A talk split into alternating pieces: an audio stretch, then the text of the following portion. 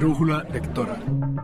Eh, mi consejo para las personas que están teniendo bebés en este momento o trabajan en jardines o trabajan con niños pequeños es que primero llamen su atención,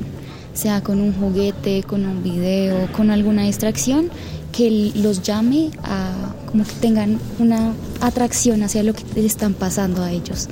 La lectura tiene que ser con imágenes para que ellos vean y sientan que están dentro de la historia y reconozcan algunos de los personajes,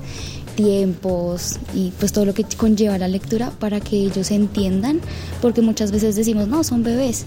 pero ellos también entienden y eso queda en la retentiva de ellos y ello para más adelante va a ser muy productivo para ellos.